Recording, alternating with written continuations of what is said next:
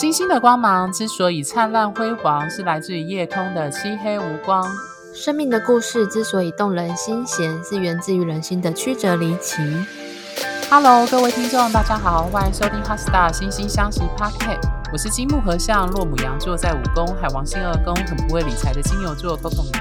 我是太阳合轴天底落狮子座，外显很不狮子的狮子座 Tia。好。呃，各位听众呢，我们这一集呢的主题叫做“不给三星就捣蛋”，之万圣节特辑。那呃，再过几天，没记错应该是六天之后，六天还是七天之后就是万圣节了，所以我们就特别录了一集来讨论跟万圣节有关的主题。那各位听众听到万圣节会想到什么？嗯，我第一个是想到南瓜啦，吸血鬼。对对 对对，没错，还有一些巫婆。那我们想到的都是西洋的电影里面小孩子的扮装的那个样态。那我们会取这个节目名称，其实是因为呃，我们之前有一个个案或是客人，他有来询问说他儿子有比较特殊的灵异体质。那刚刚好，这询问就触发了我们想要录这一集的内容，就是谈所谓的我不知道中。台湾的通常是说什么？是阴阳眼吗？比较 local 的说法是阴阳眼，对不对？嗯，对。但我觉得灵异所谓的灵异体质，它可能不会局限在阴阳眼。有些人是感受性的，或者是就是有很多种方式通灵的方式。那这这些所所有通灵的方式都会被。总归在我们这一集的所谓的灵异体质，也就是说，你可以感受到我们一般人的感受不到的东西，都会被归类在这一集。然后，怎么从星盘当中看出来有这样体质的可能性？嗯，对，所以其实这一集应该是我我。我在我刚刚在录之前，我就在想说，嗯，这一集应该是最不科学的一集，没有啦。如果听我们的节，如果有科学家听我们这节目，就会说，嗯，这都不科学、欸。好啦，老实说，我我记得我们小时候在学占星的时候啊，学院跟老师是没有教这一块的哦，嗯，对不对？对嗯，这这个是我们之前在讨论我们要录这一集的时候是。我们观察到，我跟 Coco 米，我们两个人都共同观察到的特质，然后再结合我们对占星学了解，发现，诶，他们两个是可以有连结的。嗯，那这个特质呢，就是如果星盘当中有明显的海王星主题的人，我们两个认为他会容易有灵异体质的倾向。那海王星的主题的话，指的就是，呃，我们听众如果一直听我们的节目很久，都知道星盘要整张来看，那就是整张星盘来看的话，海王星在一宫，海王星星在四轴，在上升、下降、天底、天底，或者是海王星跟个人行星，嗯、你的海王星跟你的太阳、月亮、水星、金星、火星。有相位，我觉得如果有三到四个就算蛮多了。然后再次之的是双鱼座的星群，或者是太阳、月亮上升是双鱼，这一些人我们都认为都是蛮有可能有灵异体质的倾向哦。我自己是觉得就是。呃，我们通常遇过这样的案例，像我有一个朋友，他自己本身是很明显的双鱼座。我有说过，我身旁最多的就是双鱼座。对 对，那他的例子，他本身是泰鲁泰鲁阁族的，那他小时候就曾经被他们部落里的算巫医吗？还是巫师？就是跟他妈妈说，你女儿很适合从事这样的职业。那我那时候跟他住一起的时候，他就常常提到他有一个状况，就是他会做一种很像预知梦，就是他常常去某个地方，他会觉得似曾相识，然后突然就会意识到说他曾经在以前做梦来过这个地方。哦，对，所以他其实就是我遇过的其中一个有明显因为双鱼特质有这种灵感性的人，对。那还有一个例子是，我有一个朋友，他是他星盘当中有明显的双鱼跟射手星群。那他的双鱼跟射手星群，我忘了是哪一个落在十二宫，也就是传统上由双鱼掌管的宫位。嗯，那插个话，就是十二宫简单来说，在我们占星里，通常是跟那个灵魂宫、业力宫有关，就是它是一个消融的宫位。中文名字叫做玄秘宫。对，以前在学的时候就觉得好抽象。对，我觉得十二宫是一个最难讲解的。一般来说，我们会觉得它是最难讲解的宫位啦。就是你如果要解释命盘当中的十二宫，每个宫的行星的主题或每个宫的主题。十二宫的解读就是最摸不着边际的宫位。对，其实他什么都是，但什么都不是。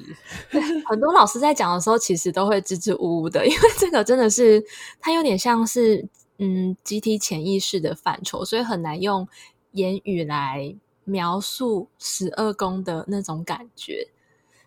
嗯，所以我刚刚讲的，除了海王星特质以外，我觉得如果有明显十二宫特质的人，也是很容易会感知到，就是。我我们一般人感知不到的东西。嗯，我自己的想法是，就是呃，十二宫有一个特征，我们那时候在讲，我们在解读十二宫会说，落入十二宫的行星有奉献的意涵。那其实大家去想象双鱼座，我们常常讲双鱼座海王星十二宫，它通常跟灵魂、宗教、灵性或身心灵或 New Age。或就是所有这一类的东西，几乎都跟双鱼、海王、十二宫会有相呼应。嗯，对，所以其实所有，甚至连占卜，某种程度上也有人说它跟双鱼、海王是有关，因为它无法被线性的去解读，就是逻辑上的推论去解读，说为什么它会变成这个样子。所以其实，如果你要说灵异体质的话，我们通常会说海王星或双鱼座。或是你十二宫有很多星群或行星的人，或许也有有可能有这样的状态。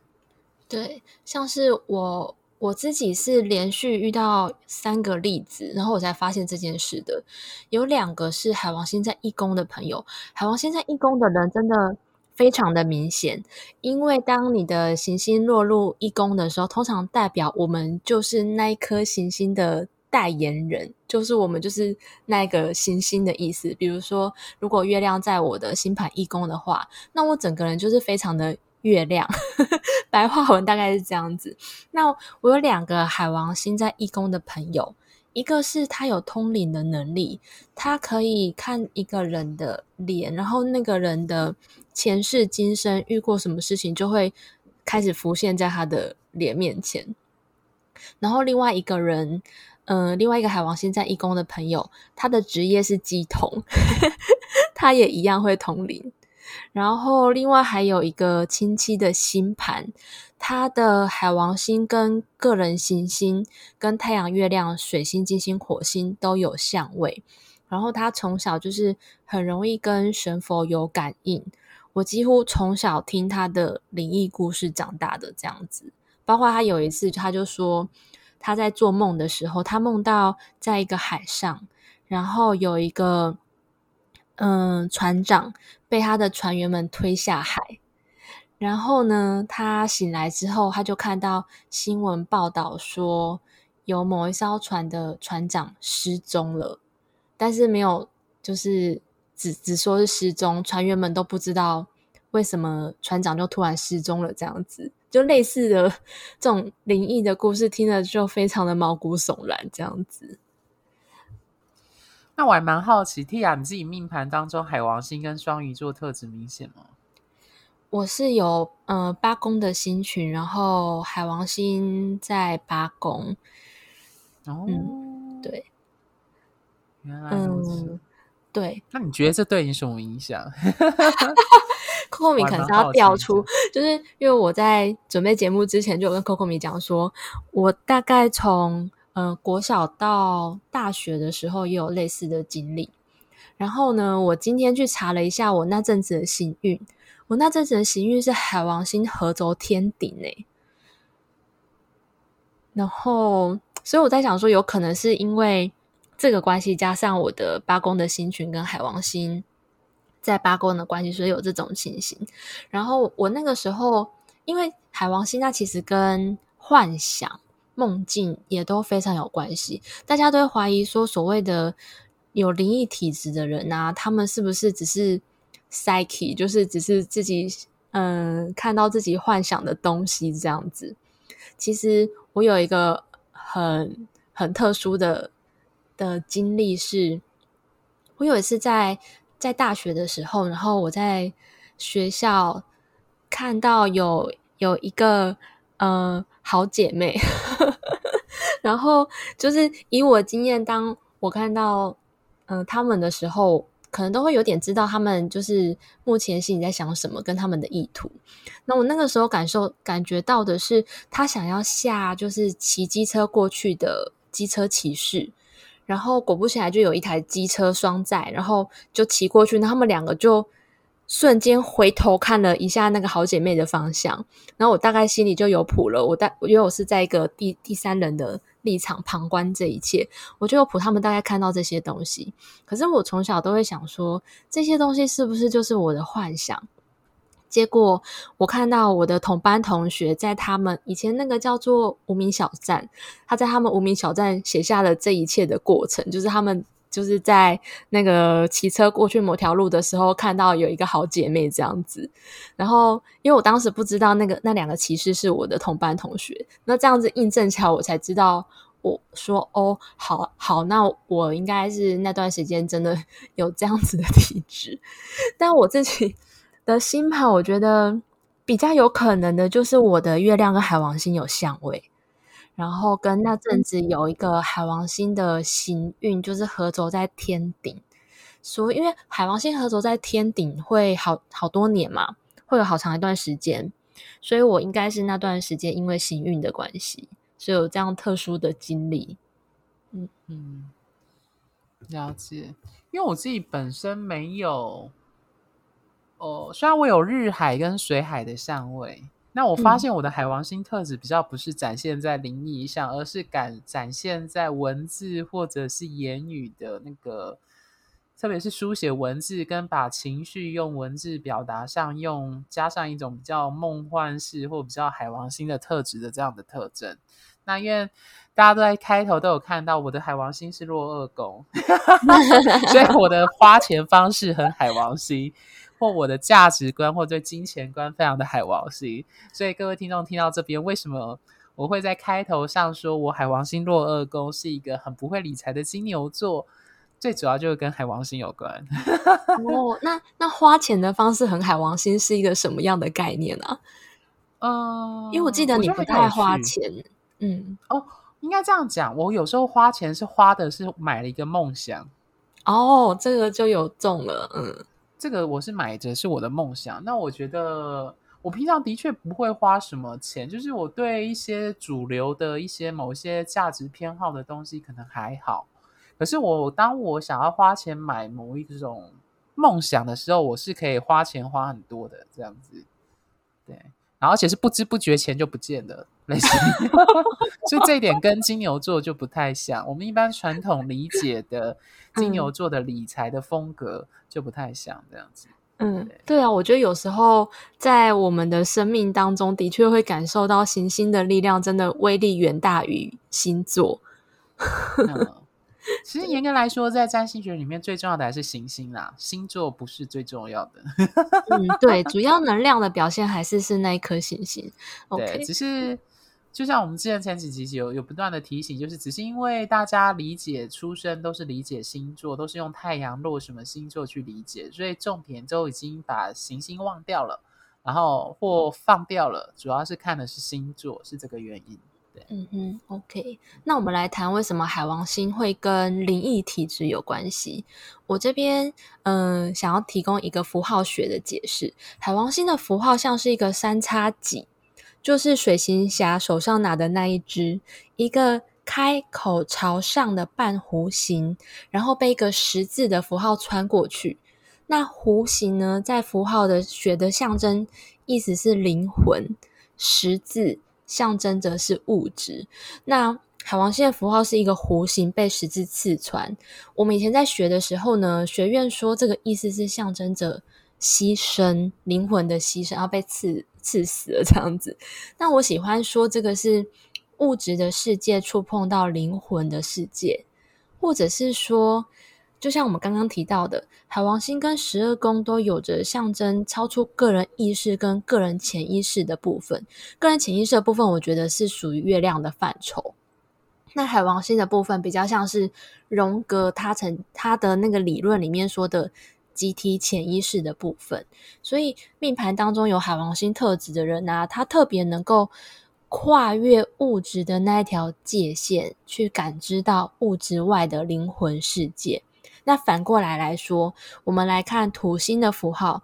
土星的符号就是一个十字在上面，弧形在下面。它代表的是物质的世界凌驾于灵魂之上，有一条明显无法跨越的界限。那海王星的发现就是来跨越所谓的这样子的限制的。嗯然后除了这个以外啊，海王星其实在占星学里面，它还像它在，它还掌管着所谓的神经系统，这就有点科学咯。我们的神经系统里面有交感神经跟副交感神经，那副交感神经里面有一个迷走神经，这个迷走神经它主管的是放松、直觉，然后灵感的部分。我们人在放松的状态下，也会比较容易回到内在，感受到跟宇宙的那种一体性。所以有很多冥想啊、瑜伽跟呼吸放松法，其实都会有帮助这个迷走神经的平衡，让我们人回到一种放松，然后有灵感、有直觉的状态。但我们可以比较从平常生活当中土星的那种。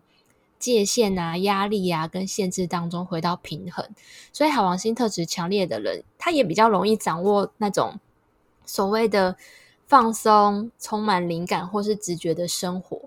也因为这样他，他就更能够感受到我们一般人感受不到的的任何，嗯、应该说跨跨世界的东西。那像我也有。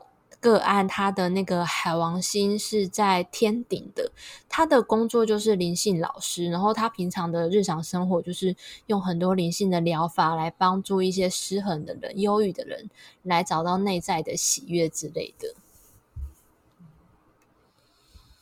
我自己的经验是，我其实会理解海王星，如果呃，我会比较用这种灵感型，或者是感应型，或感觉型，就是。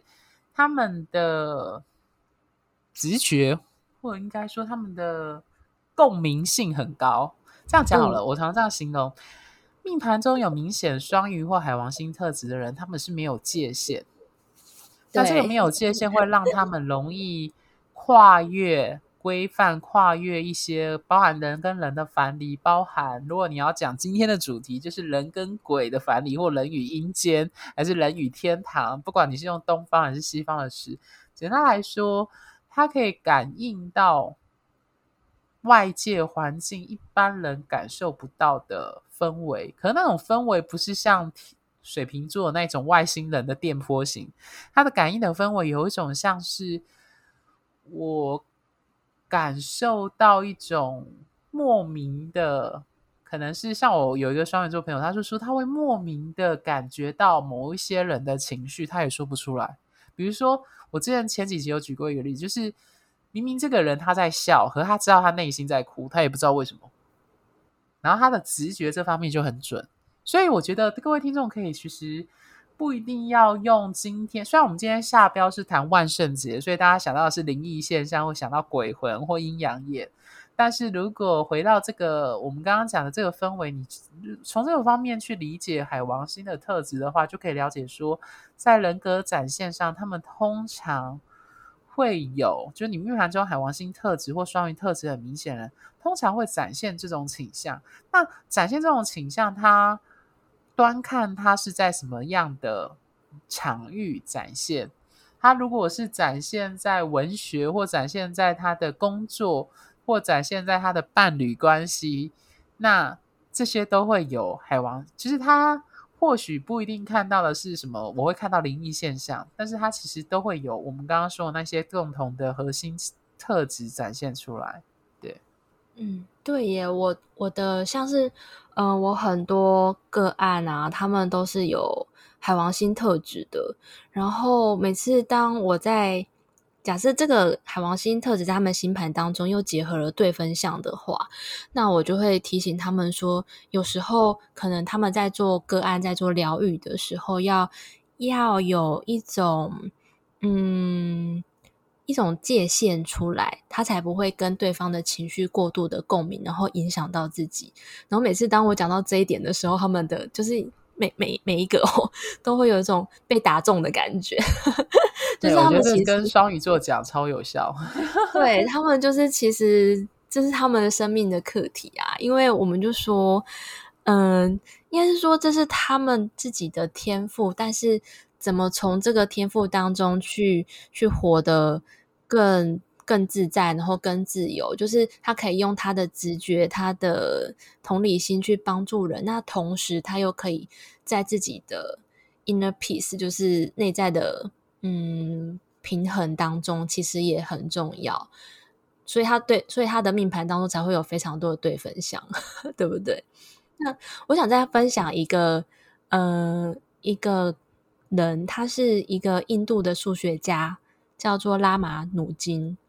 那有一部电影是改编自他的真人真事，这部电影叫做《天才无限家》。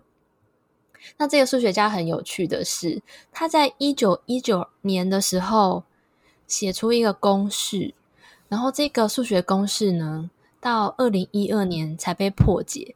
然后被破解之后，大家才知道说，这个公式是这一个数学公式讲的是描述宇宙黑洞的事情。然后，可是黑洞这个东西是在二零一六年才第一次被观测到的，之前都只是一个理论。然后很有趣的是，他这个数学家他自己本人说，他的数学公式都是在梦中被一个印度女神告知的，就是他可能在做梦的时候，他的思路就会变得很清晰，然后好像有一个巨可以接收到巨巨大的信息这样子。然后在他的梦中就会出现一只手一直在写这些数学公式。那他的星盘当中，因为我们不知道他出生的时间，不知道落入的宫位，但是他的他是月亮双鱼座。然后以 Astro.com 的那个资料的话，这月亮双鱼座是合轴在天顶，然后跟海王星有相位。然后这个海王星是落在金牛座，我就觉得很神奇，因为海王星。在金牛座，金牛座又跟数理有关系。然后月亮双鱼座的人，他们又特别容易在梦中连接到潜意识或者是无意识的东西。所以其实他的星盘很神奇的描绘了这个传奇的故事。所以我觉得大家听到这边，其实也不用害怕自己星盘当中如果有海王星特质啊，或我们刚刚讲这些，会不会很容易遇到阿飘，或者是突然觉得自己的小之类的？因为他有可能展现的方式是一个。充满灵感跟创造力的人，然后这边其实最重要的，我们是要去接受自己的星盘，接受自己本来应该要有的样子。嗯，OK，我这里想补充，就是这是我个人解盘的一个小撇步啦，就是我观察到通常通常有海王星、合轴星或双鱼星群的人有几个特征，大家可以听看看，他们比较容易做梦，梦境很多。然后他们的感应力很强，然后他们可能对电影有特别强烈的偏好，或对酒精，或者是对于任何可能会让他们上瘾的东西。对，呃，因为各位听众其实蛮了解，就是我对于人格的判读是我学占星的其中一个很大的动力，所以我自己观察到有明显双鱼跟海王特质的人都有这种倾向。那当然也包含我们今天在谈的主题，就是灵异体质这个部分。对，那所以其实，嗯、我觉得讲到这边，其实最重要的重点就是，希望可以让大家去理解到，我们这一集要谈的内容是，嗯、接受你星盘当中的海王星的特质，或许它没有那么容易能被理解，或许它不不是那么容易可以。用言语或用行动去表达，它到底你的感受到的是东西是什么？对，但是我相信，呃，我觉得这就是占星最有趣、最好玩的地方，就是它可以让你去感受到这些很不一样的故事或者是这样的人的状态。那或许你并不是一个很明显海王星或双鱼特质的人，就像我这样子。对，我只有在 二宫有明显海王星，但是你会发现到这些人的命盘，感受到这种状态，它的确展现了人非常多元性、多样性的特征。OK，好，那我们今天的节目呢就到这边，那我们就下周见喽，拜拜，拜拜。